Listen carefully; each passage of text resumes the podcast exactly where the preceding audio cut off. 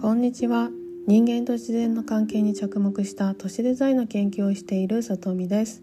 ドイツから日々の気づきをマイペースに発信していきたいと思います。17回目はエコタウンエファ・ランクスメア訪問についてです。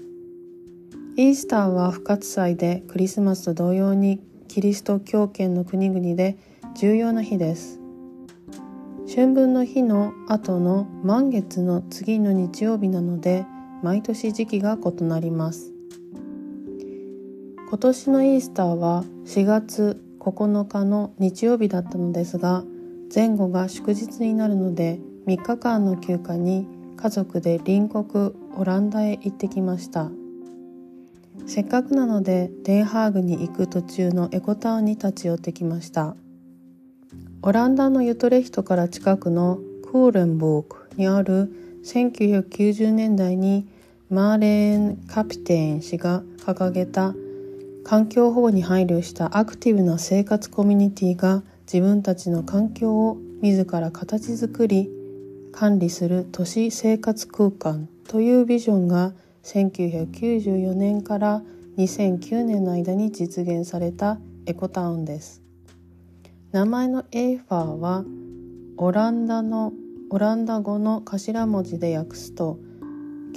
教育情報アドバイスのためのエコロジーセンターです。コンセプトはエネルギーと水の効率的な利用とエコロジー建築。自然な住環境を組み合わせることで居住者に具体的な快適をもたらす生活の質を高めるエコロジカルな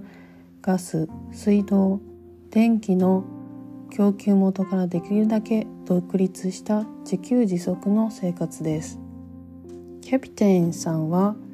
1年がかりでクーレンボーク氏を説得し30ヘクタールの敷地を確保し計画を実現することができたそうです。建物の高さなどいくつかの条件を除いて自由に設計することなどほとんどの事項で自治が認められていましたが常にコーレンボーク氏との連携のもと計画実施されました。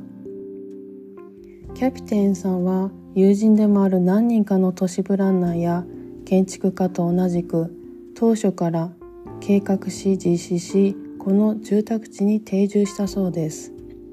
ここで面白い点はプランナーやデザイナーが自分の家を作る延長で任された住宅地を作っていったということです作る側と使う側が共通しているのでコンセプトにある自分たちの環境を自ら形作り管理するエコロジカルな都市生活空間が実現しやすかったのかもしれません。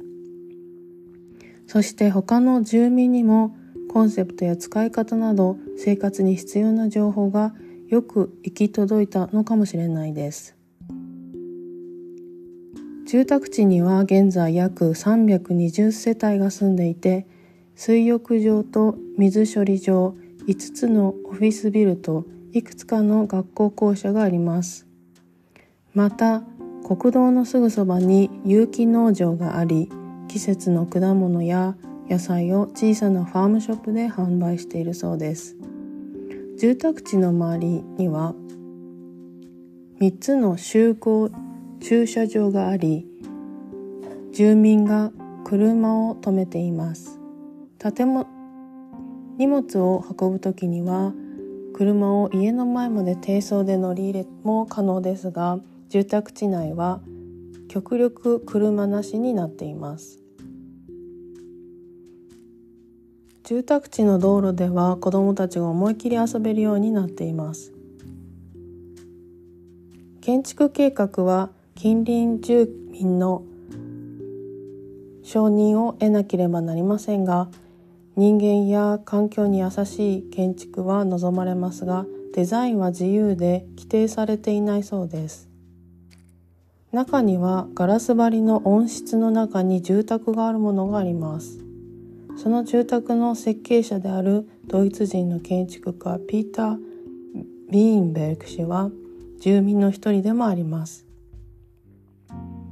冬は温室効果で暖かく夏は換気口に煙突効果があり外よりも暖かくなることはないそうです。ガラスユニットはプレハブ部品を使うことで比較的安価な住宅だそうです。一つの住宅地内でもそれぞれの集合住宅に個性があり周辺の緑地帯が公共と私的な空間をつないでいてとても住みやすそうでした。我慢をするのではない快適なエコロジーは人にも環境にも優しいということが伝わってきました。一部居住者以外入れない場所もあり時間も限られていたので全ては見れませんでしたが歩いていると外部から見学してきた人と分かったと思いますが住民の方々がすれ違うたびに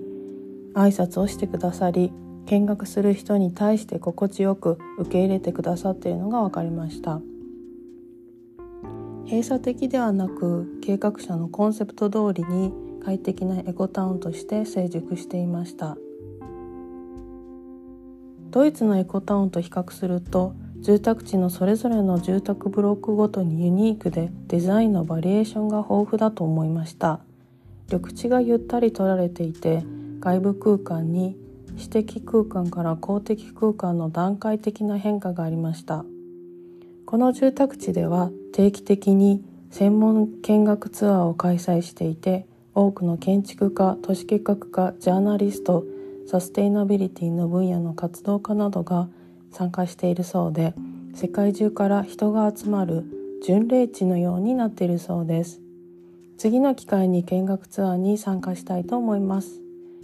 今日もお聴きくださりありがとうございました。ではまた。